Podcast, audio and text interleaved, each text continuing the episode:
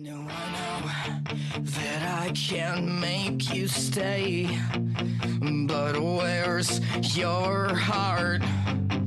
But where's your heart? But where's your. And I know there's nothing I can say to change that part. To change. El Comisionado, el podcast del Capologist sobre fantasy.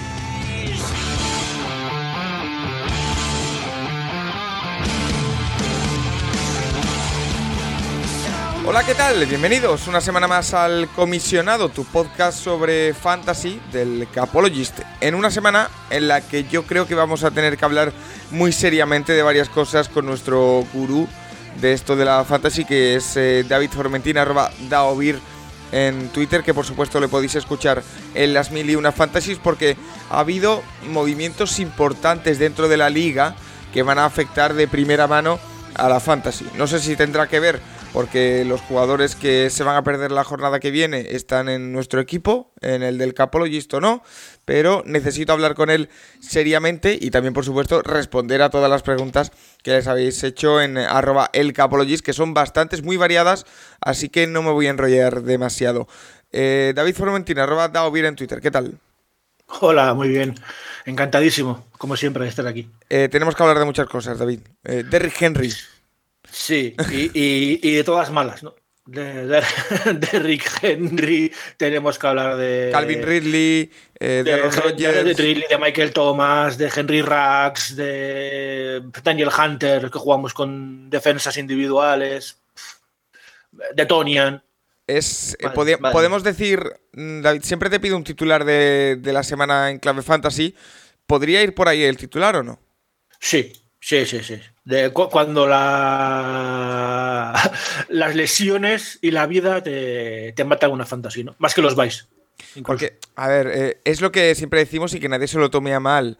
Eh, evidentemente, hay cosas que cuando hablamos de fantasy nos la tomamos un poco a la ligera. Pero, eh, bueno, al final, eh, eh, aquí lo que hablamos es del juego fantasy. Evidentemente, lo que ha pasado con Henry Rax tiene su importancia capital. eh, lo que ha pasado con Aaron Rodgers también tiene su importancia y no hay que tomárselo a la ligera. Pero aquí lo que vamos a ver, David, es perdemos a este jugador para la fantasy, a ver qué hacemos, básicamente. Mm, Sí, eso es. Eh, suena raro decirlo, pero sí, cuando un jugador se lesiona, cuando un jugador eh, hace algo tan lamentable como lo de Henry Rax, tu primer pensamiento es, en, la, la tengo en mi liga y si le tengo, ¿qué hago? Y si no le tengo, ¿cómo me aprovecho? ¿no? A veces es un poco triste, pero sí, so- somos un poco así. Bueno, Pero, pero. eh, Hombre, a- a- lo, luego- lo primero lo haces y luego dices, joder, este pobre chico lo que ha hecho. ¿no? pero, primero, pero primero mira si lo cortas o no. Eh, Claro, claro. Oye, David, eh, como decíamos, una semana eh, protagonizada por lo que ha pasado después de- del fin de semana, básicamente, por todas las lesiones, todas las bajas, todos los problemas que puede generar en bastantes equipos eh, fantasy. eh, pero en lo que a la semana se refiere, no sé si quieres destacar algo en particular. Travis Kelsey, que parece que hay algo ahí que, hombre, no sé si llamarlo directamente ya preocupante, pero sí observar. Porque lleva un par de semanas en las que su actuación no es la esperada y parece que es consecuencia de su problema físico. Lo que es más mental, me- es más mental, ¿no? De confianza que de otra cosa. Entonces, hay que, hay que ver. Óyeme, David, y el tema de los Tyrants es otra cosa que hay que tener muy en cuenta, ¿eh? Porque eh, ¿te acuerdas que a principio de temporada hablábamos de la importancia de draftear pronto un Tyrant porque hay muy pocos diferenciales que te pueden dar una liga, que, bueno, pues eh, Kelsey está en horas muy bajas y a ver si vuelve, Kittel está en la Injury Reserve que parece que va a volver en breve, pero a ver cómo vuelve, eh, Waller está también fuera, eh, pff, está siendo un fracaso para muchos, ¿eh? Que cogieron un Tyrant pronto. Sí, sí. Hombre, el consuelo que nos queda, porque yo soy un firme defensor de esa idea, eh, es que quienes tardaron más están peor. Pero sí, no, no está siendo un año bueno para los Titans. Salvo Mark Andrews, que ese sí. Luego Hawkinson, bueno, Esta semana ha estado bien para Hawkinson, ¿eh? sí, esta semana por fin. ha estado bien. Lo que pasa es que el equipo es lo que es. Eh, sí, el equipo es un. Una castaña, sí. Eh, es un, es un carrusel. Pero sí que es cierto que salvo Andrews, Hawkinson. Hombre, que él sí hasta ahora iba bien. Pero sí, lo que dices tú, ¿no? que pillar a Kittel en segunda ronda, pues está dando cabezazos, ¿no? Sí. Eh, mira, si te parece, eh, como siempre, yo ya voy a abrir el eh, documento que nos hace nuestro querido comisionado Alberto Víctor Fernández. Y lo primero que tengo que decir es que una vez ya ha terminado el, el deadline de la NFL de, de, trades, ya no se pueden hacer más traspasos hasta que acabe la temporada. hay que decir que el nuestro, el de la liga, el de la liga que está jugando eh, toda la gente del Capologist, 480 personas, es el 30 de noviembre. Se, puede hacer, se pueden hacer traspasos hasta el 30 de noviembre. Hay tiempo de sobra todavía, ¿eh? pero para que todo el mundo lo, tenga presente.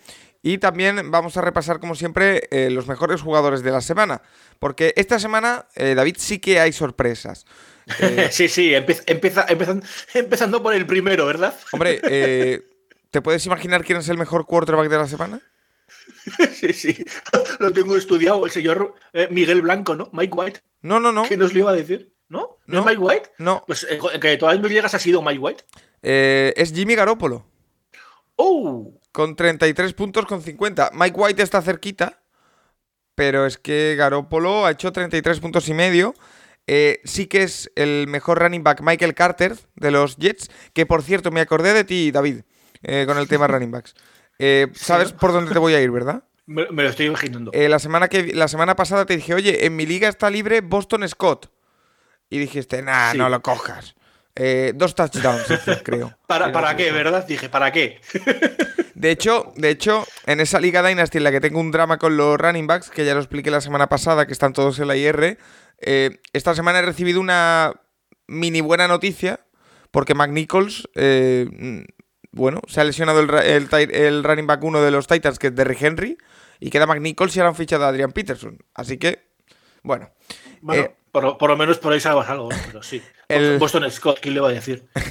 el mejor wide receiver es AJ Brown, que hizo 29 puntos, 5. El mejor Tyrant, lo hemos dicho, es TJ Hawkinson, eh, que hizo 13,9. El mejor kicker, Zane González, de Carolina, que hizo 15 puntos. Y la mejor defensa, 22 puntazos de Philadelphia Eagles, ¿eh? O sea que no, no es poca, poca cosa lo que hicieron ante precisamente Detroit. Por lo tanto, el mejor equipo queda configurado por Jimmy Garoppolo, Michael Carter, eh, AJ Brown y Chris Goodwin, que hizo 27 puntos, TJ Hawkinson, Michael Pittman. Cuidado con Michael Pittman, que últimamente está rindiendo muy bien en el flex. Eh, González y Philadelphia Eagles. Eh, David, justo cuando la semana pasada hablábamos de que eh, estaban ya lo que, los que tenían que estar, esta semana sí que hay muchas sorpresas, ¿eh? Sí, eh, sobre todo con, con los Jets, eh, invitado sorpresa. Es que a, a Mike incluso que esté el segundo, en muchas ligas ha sido el primero, pues os lo he dicho, incluso que sea el segundo, no se lo esperaba nadie. pero nadie es ni él mismo. Y fíjate, ¿no? 400 yardas de pase, que creo que los Jets no han visto algo así nunca. Michael Carter lleva unas semanas ya desatado. Por fin. Hasta Ty Johnson, ¿no? su compañero de backfield, está siendo una opción muy buena. La verdad es que muy curioso, ¿no? Eh, Jameson Crowder parecía, qué sé yo, ¿no? El mejor Michael Thomas. sorprendente, ¿no? Ahora hay que ver si es una cosa de los Jets o es que tuvieron el día, el día puntual. Pero sí, entre estos y Boston Scott, reventaron por completo cualquier, cualquier análisis que se hubiera hecho. Oye, y ahora que hemos dicho que hay tantas bajas, lo de Derrick Henry, que hablaremos después en particular de ello, eh, lo de Aaron Rodgers, Calvin Ridley, etcétera, etcétera, etcétera, eh, ¿qué waivers recomiendas en, esta semana donde mucha gente se va a tener que mover, seguro? No, segurísimo. Eh, va, a haber que, va a haber que moverse segurísimo.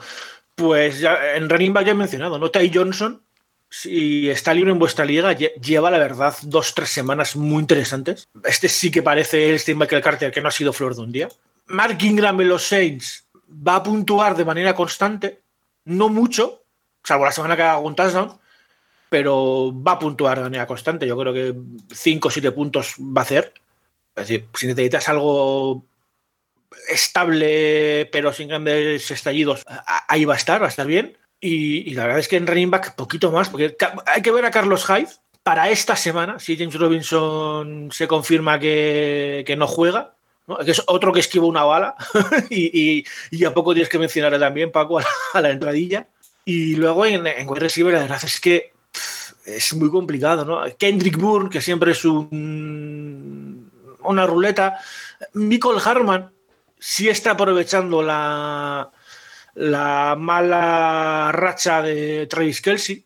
Pasa que Harman, es un poco dientes de sierra, ¿no? Eh, claro, es la, veleta, ¿no? En lo que Kelsey mm, arregle sus problemas de confianza por la lesión y vuelva, eh, Harman desaparece. Ahí desaparece, desaparece del mapa por completo, ¿no? Hay que ver a Randall Cobb, que yo creo que puede ser el principal beneficiado de la lesión de Tonian. Aunque claro, ahora con Jordan Love, Vaya, usted a saber. Pero bueno, en teoría, si, si sigue la epidemia de COVID en Wisconsin y no se recupera los ausentes de Avante Adams y compañía, pues es casi el único target que va a tener Jordan Love. No sé si eso quiere decir mucho o no, pero. La, Lazar también eh, sería una buena opción, ¿no? Sí, es otro que tampoco estuvo, ¿no? Por, por, COVID, pero ya está, creo que de vuelta. Sí, parece que sí. Yo estoy viendo que, hay, gente que ha cortado a Calvin Ridley. en la liga de Capolo y Smith está Calvin Ridley, que me sorprende, ¿no? Que esté libre. Bueno, de es hecho, cierto, es, cierto, que no sabemos cuándo va a volver. Lo hemos cortado nosotros, creo. Claro. Pero... Es cierto que no, sabemos cuándo va a volver, es una apuesta, porque puede que lo arreglen dos semanas, como puede que yo he hablado con gente de Atlanta que dicen que igual hasta se puede retirar. O sea que no sabes. Claro, es muy, muy arriesgado. Em, vamos con las preguntas, si te parece directamente, David, eh, con la primera que nos hace Iván Girona, que tiene dos. Eh, dice, la primera es que tengo a Derrick Henry. Lo corto, que es un poco la pregunta del millón. Y la segunda es cómo funcionan los eh, playoffs en la fantasy, si empiezan antes que los playoffs de la NFL. Lo digo por aquellos jugadores que estén en equipos que no vayan a playoff. vamos a empezar por el principio. Derrick Henry. Venga. 6 a 10 semanas. Eso es, de 6 a 10 semanas. si nos ponemos en el mejor plazo, 6 semanas, llega para los playoffs fantasy y vamos enlazando ya con la segunda. Así que de momento, hasta que sepamos en concreto la duración de la lesión, hay que mantenerlo. Es cierto que estas semanas no te va a ayudar, pero tú imagínate, Paco, que en el mejor de los casos este chico vuelve para la semana 15-16 y, tú estás en la semifinal de tu Liga Fantasy. Y te, lo, pues te, cambio la pregunta, David. Eh, si tú ahora mismo ves que alguien ha soltado a Derrick Henry en tu liga, ¿tú apostarías por él y lo cogerías para tenerlo ahí? Si tengo hueco en el banquillo, sin duda. Es decir, eh, me dices, oye, mira, es que ficho a Henry para el banquillo sabiendo que no juega seis semanas, pero el que corto es un Boston Scott que vaya usted a saber, sin problemas. Ahora, tengo que cortar a Michael Carter de los Jets, entonces no porque Michael Carter sé que está disparado. Hay que, hay que, entonces, si la plaza del banquillo no va a suponerte un problema, yo, yo sí me, la jugaría, porque es que si vuelve justo a la parte final de los playoffs fantasy, este tío puede ser la clave. Yo estoy de acuerdo. Eh, yo también lo mantendría eh, y si no, lo intentaría fichar porque es que te puede marcar la diferencia. Básicamente. como, como, nos pongamos en el mejor plazo de seis semanas, este tío vuelve semana 15, que son semifinales fantasy. Es que ahí te, vamos. Al que lo tenga le va a hacer muy feliz. Y la pregunta sobre cuándo son los playoffs, sí, coinciden con regular season. Y evidentemente uno de los factores a tener en cuenta es qué equipos no se están jugando nada y qué equipos lo tienen ya todo hecho y no se van a jugar cosas con los titulares. Pero igualmente hay, semanas de margen. Sí, los playoffs suelen ser semanas 15, eh, 16 y 17. La semana 15 es la primera ronda. Generalmente las ligas de 12 equipos se clasifican 6, ¿vale? Entonces la semana 15, que es la primera semana de playoff, los dos mejores equipos con mejor récord en la temporada regular de la Liga Fantasy, esa semana descansan, tienen bye, y el tercero va contra el sexto, el cuarto contra el quinto. Luego la siguiente semana, el primero y el segundo reciben a los ganadores de la semana anterior, el primero al ganador con el peor récord. Es decir, si el sexto gana el tercero, el sexto va con el primero. Si, si, el tercero y el segundo ganan la primera semana, pues el primero va contra el cuarto, el segundo contra el tercero. Va, va, va así, ¿no? Por orden de, de, de, liga regular, la semana 16, las semifinales, y la final la 17. Entonces, el problema de la 17, que este año ya no es tanto. Es que era es la última que- jornada, ahora es la penúltima. Es que, claro, es la penúltima, ¿no? Pero cuando. Siempre es un debate que hay en Fantasy, ¿no? Cuando pones la, final de tu Liga de Fantasy. La gente dice que tiene que ser la, la penúltima semana, Sí, porque los equipos ya clasificados para playoff, la última semana descansan jugadores. sí. Hay quien dice que, oye, es que está un poco la diversión que vamos a aprovecharla toda la que podamos, ¿no? Depende. Yo, sabiéndolo con tiempo, no me importa que sea la 18 para nada. Es una semana más de fiesta. Ahora, tiene el problema de que puedes jugar la final, pues imagínate, si Travis Kelsey, Tyreek Hill o Mahomes, porque en Kansas ya están en playoffs, han dicho que tira, o al contrario, imagínate que tienes a Michael Carter de los Jets que están con un 2-14 y esa semana los Jets dicen que, mira, que a Michael Carter se lo guardan y que van a probar a un chaval del Practice Squad. Pues te hace una faena. También te digo, eso suele pasar más bien con los equipos de arriba ¿eh? que con los de abajo. Sí, sí, lo de abajo es muy raro que pase. Generalmente, de hecho, el, el año pasado me estoy acordando, hubo solo el, el caso de Kansas City, que fue el único que descansó jugadores en la, en la última semana. Entonces, las ligas de- que yo tenía con finales la 17 de entonces, que era la última semana, salvo quien tenía Tyreek Hill, Mahomes y Kelsey, no, no tuvo más problema. Claro, Kelsey te hacía un, un roto, porque a ver cómo lo sustituías tú, Sí. pero, pero bueno, ahí está. Vale. Eh, más preguntitas, como por ejemplo la que nos hace Sergi Vladé, que dice: Hola, tengo tres wide receivers titulares: DJ Moore, Mike Williams y Michael Pittman. Pero en el banquillo tengo varios que lo pueden hacer bien, como Bateman, Kirk o Russell Cage. Cuidado con este nombre que es importante, me parece a mí. Eh, tengo un rival duro y necesito arriesgar. ¿Cambio alguno o dejo todo como está? Yo, eh, David, aventurándome a, a hablar antes de tiempo, yo a Cage de Atlanta Falcons lo metería sí o sí por Mike Williams o Michael Pittman, pero no sé cómo lo ves tú. Eh, mi primer impulso es decirle que lo dejo como está. Es decir, DJ Moore es el único wide receiver en Carolina que está apareciendo. Mike Williams es que es perfectamente capaz de hacer un partido de 180 yardas y 19 touchdowns. Es cierto que el matchup no es especialmente bueno ante Filadelfia, pero es que lo puede hacer. Y es que Michael Pittman eh, está apareciendo por todos los lados. Ya sabemos que juegan el jueves, que siempre es un pequeño problema, que T.Y. Hilton va a volver a fallar, Paris Campbell está lesionado, Zach Pascal está cuestionable, es que es el, el- el único que, que parece estar disponible. Russell Gates, sí, es un jugador muy de big plays. eh, sin Calvin Ridley debería tener más, más volumen, no sabemos cuánto.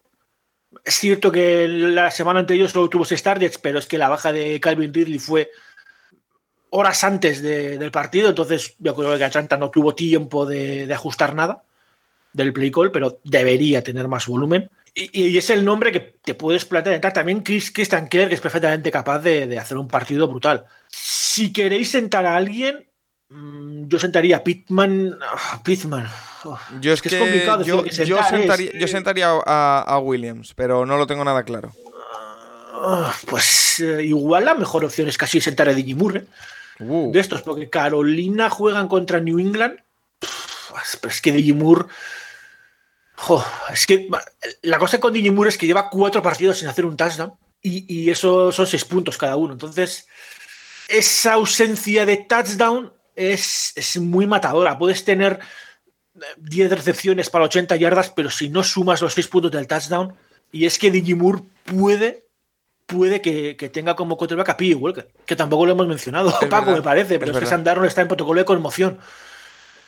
Entonces, yo solo por eso sí sentaría, de sentar a alguien, sentaría a Moore y, y daría opción a Russell Gates contra la secundaria de New Orleans, que somos muy capaces de dejar que Russell Gates nos haga un par de big plays. Sí. Somos así de majos.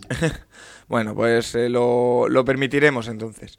Eh, Juan Ortega nos hace una pregunta porque hemos hablado de Derrick Henry, de Aaron Rodgers, eh, etcétera, etcétera, pero es que también se ha lesionado, por ejemplo, para el resto de la temporada James Winston, el quarterback de los New Orleans Saints. Entonces, Juanjo nos pregunta, lesionado Winston, mi quarterback suplente, tengo las siguientes opciones.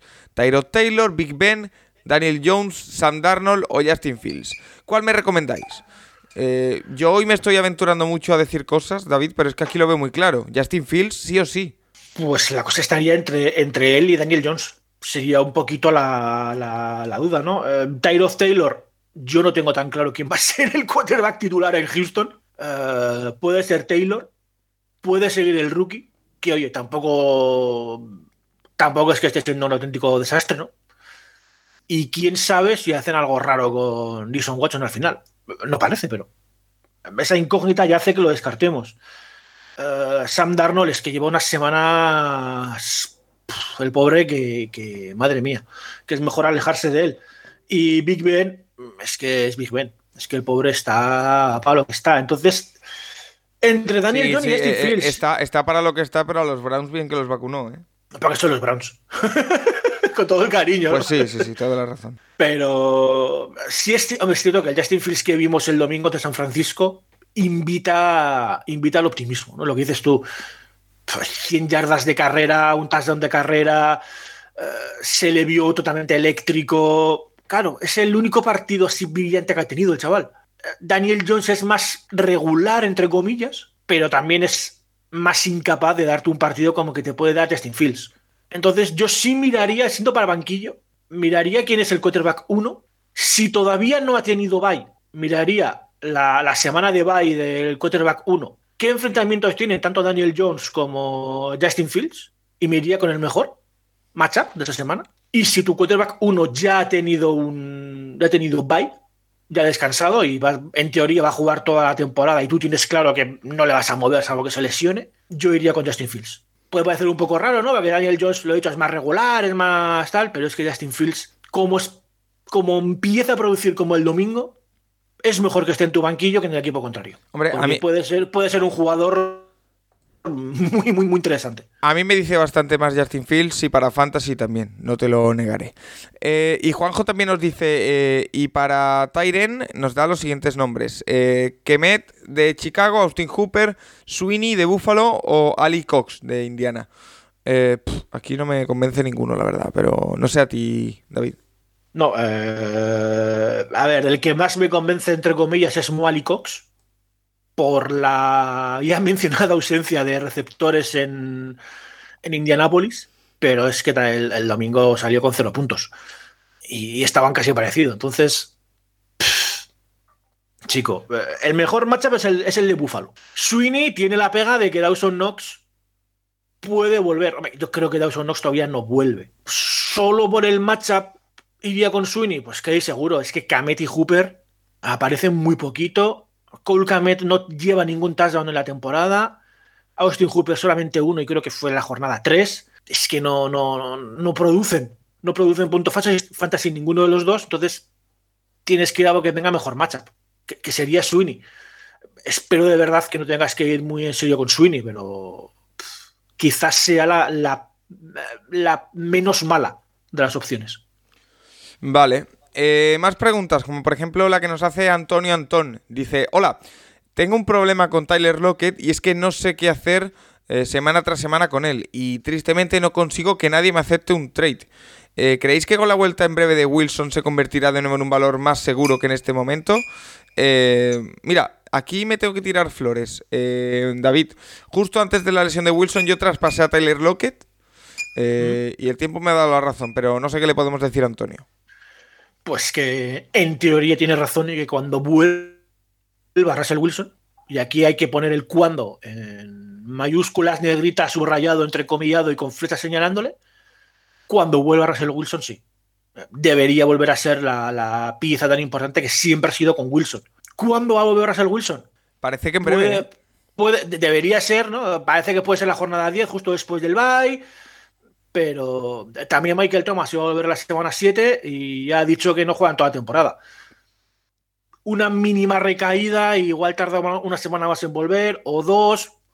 Yo creo que, le meterán un poquito de prisa, entre comillas, porque con el 3-5 que tienen los Seahawks, eh, pensar que si tarda el Wilson en volver un par de semanas, igual ya no hace falta ni que vuelva, ¿no? Porque ya no tienen opciones de nada.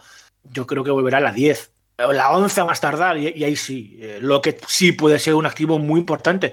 Oye, si lo quieres pasar y estoy contigo en la liga, mándamelo, ¿eh? el trade, que yo te lo, yo te lo acepto. No, no, yo. No tengo, no tengo problemas. Te- Tengo, tengo cierta fe en él, lo que decíamos antes con Derrick Henry, ¿no? Para las últimas semanas de la liga, que es cuando hacen falta esos jugadores. Sí. Y también nos dice Antonio, ¿puede ser esta semana Gaskin un buen flex? O mejor Hubbard o Sutton. Eh, de los tres es Gaskin el que Phil Flicker proyecta con mejor puntuación, pero no sé si terminar de fiarme. No, no te fíes. Ah, De las producciones de Phil Flicker nunca. Está, están bien como, como orientación, pero poco más. Yo, es que Gaskin- ahora que, que hemos dicho que va a jugar PJ Walker, eh, no estaría mal, ¿eh?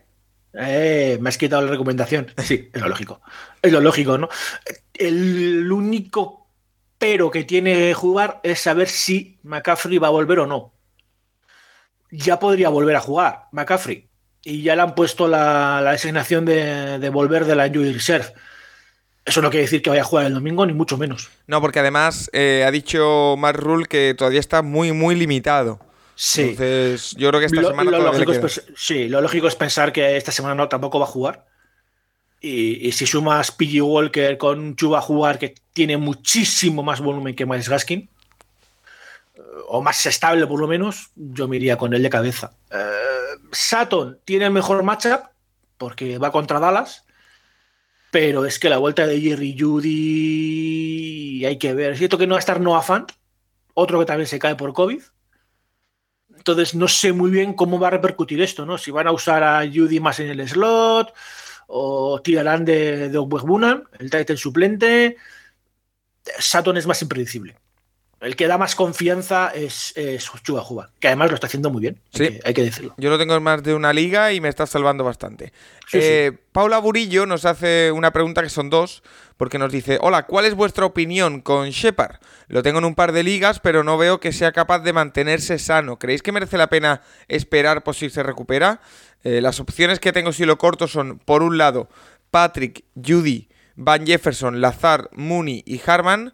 Y en la otra, Tony, eh, Pascal, Edwards, eh, el receptor de los Riders, Ayuk y Bateman. Gracias. Pues venga, vamos con la primera parte. No me fío nada, nunca de Sterling Shepard. Eh, Sí, cuando juega sano es un activo importante suma muchos puntos, pero es que ese es un partido, luego se lesiona a tres, luego vuelve a la mitad, se vuelve a lesionar, vuelve sano un partido, se vuelve a romper. No es garantía. Yo lo siento con todo el cariño para él, no, no me convence nada. Y, más a estas alturas ya de la Liga Fantasy en la que estamos, que lo que quieres es ir mirando a playoff y tener gente que, en la que puedas confiar. Así que yo, Shepard, le iría dando, dando boleto. De la primera liga, estoy entre Van Jefferson, que es cierto que es el wide receiver 3, pero la marcha de Edison Jackson le puede abrir puertas. Es más irregular, pero es que cuando aparece, aparece muy bien. O Jerry Judy, que en teoría es el wide receiver uno a medias con Kula Sutton de un equipo. Es cierto que reparte mucho el juego. Yo, si tienes un cuerpo de wide receivers más o menos estable, iría con Van Jefferson por ese, ese pico que te puede dar. Y si quieres un poco más de puntos constantes, pero quizá no tan. alguien no tan explosivo que te puede dar 20 puntos, pero hoy me va a dar 8, iría con Judy. Y en la otra liga, yo me la jugaría, y eso que me encanta Kadarius Tony, iría con Brian Edwards. Lo estaba haciendo muy bien en profundo, y ese puesto de Henry Rax lo, lo va a tener que coger él, seguro. Seguro. Y, y pinta a que va a subir su producción fantasy. Eh, Tacticool nos dice lo siguiente, dice, en las ligas Dynasty continúas con el equipo al año siguiente. ¿Os parece bien tanquear escogiendo grandes jugadores lesionados para tener equipazo el año que viene? Eh, aquí David es que eh, en las Dynasty no se suelen soltar a los eh, jugadores lesionados que No, son muy buenos. claro, Por ejemplo, es- yo McCaffrey no lo he soltado. Claro, es muy complicado, ¿no? El único caso en el que se me ocurre que fuera aplicable sería si, por ejemplo, este año, eh, al hacer tu draft, eh, ya estaba lesionado Cam Akers, ya estaba lesionado em, Travis Etienne, y el momento del draft ha sido a por ellos, sabiendo que, oye, mira, pues lo cojo, están yendo a jugar y, y ya los tengo para el año que viene. Pero es que para coger a esos jugadores en el draft no has tenido que, que ir muy rápido a por ellos. porque han caído muchísimo en el draft. Una vez Travis que Etienne. alguien sabe que, que no juega todo el año un jugador, ese jugador, o sea, Travis tiene una vez lesionado, lo podías encontrar en rondas muy bajas. Yo lo cogí. No, no tenías que ir, no, no hay que ir en primera ronda por él, ¿no? Lo que dices tú es que a McCaffrey no le corta a nadie. Y si McCaffrey se pierde toda la temporada, si no sale en primera ronda, sale en, en segunda, tercera, porque alguien, alguien va a ir a por él. No me, no, me, no me recuerdes el caso Travis Etienne, que lo cogí en el primer draft, en la primera ronda del draft de este año de mi Dynasty, y me lo comí con patatas. Mira, yo tenía en una, yo tenía en una, en una liga, eh, te lo mejoro, a K Makers, a Travis Etienne y a J.K. Dobbins. Uf, ¿Cómo te has quedado? Fueron mis, mis primeros tres running backs. madre. No quiero saber, no quiero saber los que, los que tengo jugando ahora por ellos, ¿sabes? Yo es que, no, no, yo ya lo conté la semana pasada, mi drama. Travis Etienne, McCaffrey, Gus Edwards, Sí, sí. que también tal cual. Sí, sí, tienes que ir con lo que haya. Bueno, Eh, si, Washington- si- si- si- si es el caso, insisto, eh, me, me parece bien. O sea, si tienes lesionado a un McCaffrey en tu draft para toda la temporada, por poner un nombre, eh, vete a poner sin miedo. En teoría, este tío va a volver. O sea que la- a la pregunta que nos hace eh, eh, que nos hace Tacticool, si puedes hacerlo, hazlo. Yo estoy de acuerdo. Sí, sí, Pero- claro. Es decir, hombre, además tienes la ventaja de que un Christian McCaffrey lesionado toda la temporada en el momento de tu draft, sabes que no va a ser el picuno. No, pero yo creo que él no habla de eh, draftear el eh, jugador, sino. Ah, eh, si alguien lo corta. ir ah, no, no, si, cogiéndolo. si- si alguien lo corta por él de cabeza. Claro, Es decir, pero si alguien mejor. corta a McCaffrey en, en- en una, en una de mis ligas o a Derrick Henry en una Dynasty, te garantizo que voy a por él, vamos, de cabeza. O sea, me, me falta el tiempo. El año pasado alguien cortó a Saquon Barkley en Wow. una Dynasty y le hice hueco como pude. Y, y mira que de momento no ha vuelto a jugar a su nivel. No, pero es algo que hay que hacer. Y, y me, y me sigo sin arrepentir. No, no, es O algo sea, que hay lo, que hacer. lo- lo- lo volvería a hacer sabiéndolo. Eh, fan Washington Football Team nos dice: Tengo una fantasy en la que tengo un problema de running backs. Bienvenido a nuestro mundo. Sí. Eh, pero solo puedo poder a uno. Eh, ¿A cuál pondríais? Tengo a Boston Scott, a Singletary, a Ernest Johnson y a Sonny Michel. Eh, ya te adelanto yo que a Ernest Johnson no. El resto no sé qué dices, David. Pues que sí tienes un problema y que habría que ir con Boston Scott, que es el jugador que tuvo el, volumen de acarreo. Yo es que estaba convencido de que iba a ser Kenneth Gainwell. En mi cabeza Gainwell iba a ser el caballo de batalla de los Eagles y, y no lo fue. Es decir, tuvo 13 acarreos, que está bien, pero yo pensaba que iba a tener mucho, mucho más. Y, fue Boston Scott el, el- el que apareció más, ¿no? Corrió 12 veces en vez de 13, pero corrió mucho mejor. Es un jugador más explosivo, más, eh, más mm, eléctrico, ¿no? El típico mm, tío bajito que, que cuesta atraparle. Entonces, por macha, porque los Chargers son un buen rival y por lo visto, y porque el resto, sinceramente, o sea, Singletary no, y Sonny Michel es un running back 2 que corre lo que le deja Darrell Henderson, siendo una opción la que es, habría, habría que ir con Boston Scott. Pues mira, cómo han cambiado las cosas en una Sí. sola semana. ¿Verdad? Hay que, hay, que, hay que aprender de los errores. Hay que saber recoger cable. Eh, David Coe nos dice: Tengo a mis dos eh, wide receivers en bye. Eh, de estos tres, ¿qué dos pongo? Y nos pone a Tyler Boyd, a, Hunter Renfro y a Cedric Wilson. Eh, y del tema eh, y de la terna de tres quarterbacks, ¿a quién pongo? ¿Wentz, Tua o Darnold? Yo en el tema de quarterbacks me iría con Wentz, sí o sí. Eh, y de los dos wide receivers, Wilson seguro y el otro no lo sé. Pues mira, de, de quarterback sí, estoy, estoy de acuerdo contigo. Darnold, ya lo hemos dicho, está en el protocolo de conmoción, así que él seguramente no juegue y si juega es que tampoco es una opción como para, para irse con él. Y entre Tua y Wentz, vamos a decir que, que Wentz da más, más seguridad. Así que sí, eso es Wentz. Y en la terna de wide receivers. Puf, eh, pues no sé muy bien qué, qué decirte con Cedric Wilson. ¿eh? Es cierto que tuvo un gran partido la semana anterior y que lo está haciendo mucho mejor de lo que cualquiera nos aventuraríamos a decir. Pero tampoco hay que perder de, de vista que es el wide receiver 4 supliendo al 3 y que en teoría el wide receiver 3, que es Michael Gallup, eh, debería volver más o menos pronto y que fue con Cooper Rush en el quarterback. Su gran partido. no con Prescott. Si quieres pico, puedes ir con él en vez de con Tyler Boyd.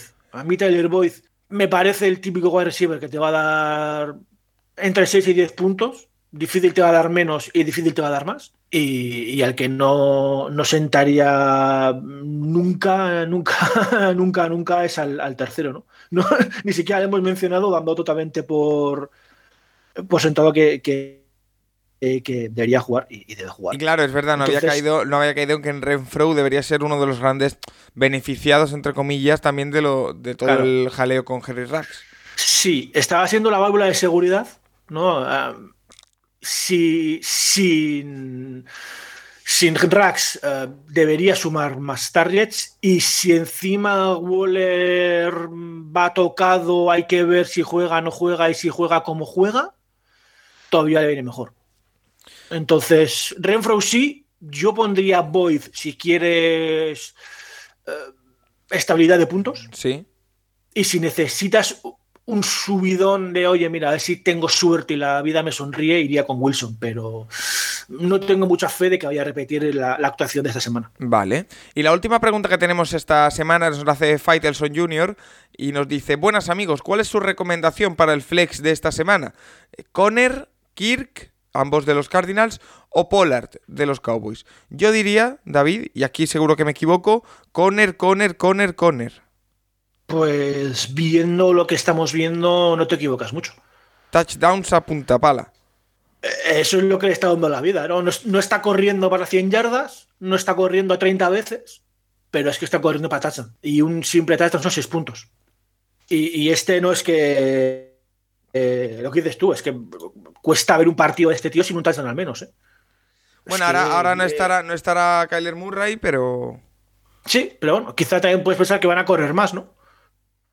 Es que lleva ocho touchdowns en ocho partidos, el muchacho. Entonces, la semana que ha hecho dos, pues te ha, dado la vida. Y la que ha hecho uno te la, te la ha garantizado. Christian Kirk es muy impredecible. Y encima, con el problema de, su quarterback, todavía más impredecible.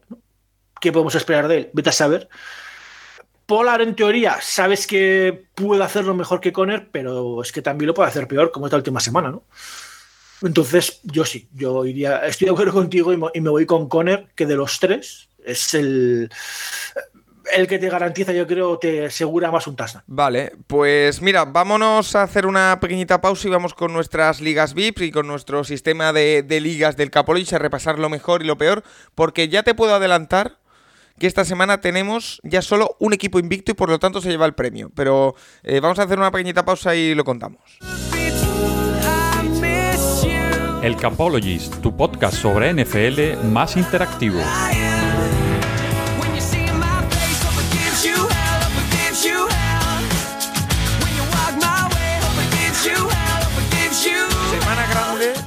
David Formentín en la Liga Fantasy VIP del Capologist porque la pregunta nos la hace Nacho Cervera, eh, nuestro compañero del Capologist, que lo dice bien claro, bien clarito. ¿De cuánto van a perder con nosotros esta semana? Eh... Como me encanta el trash talking. Cómo me gusta el trash talking. ¿De cuánto? Vamos a perder con vosotros de menos 0,1.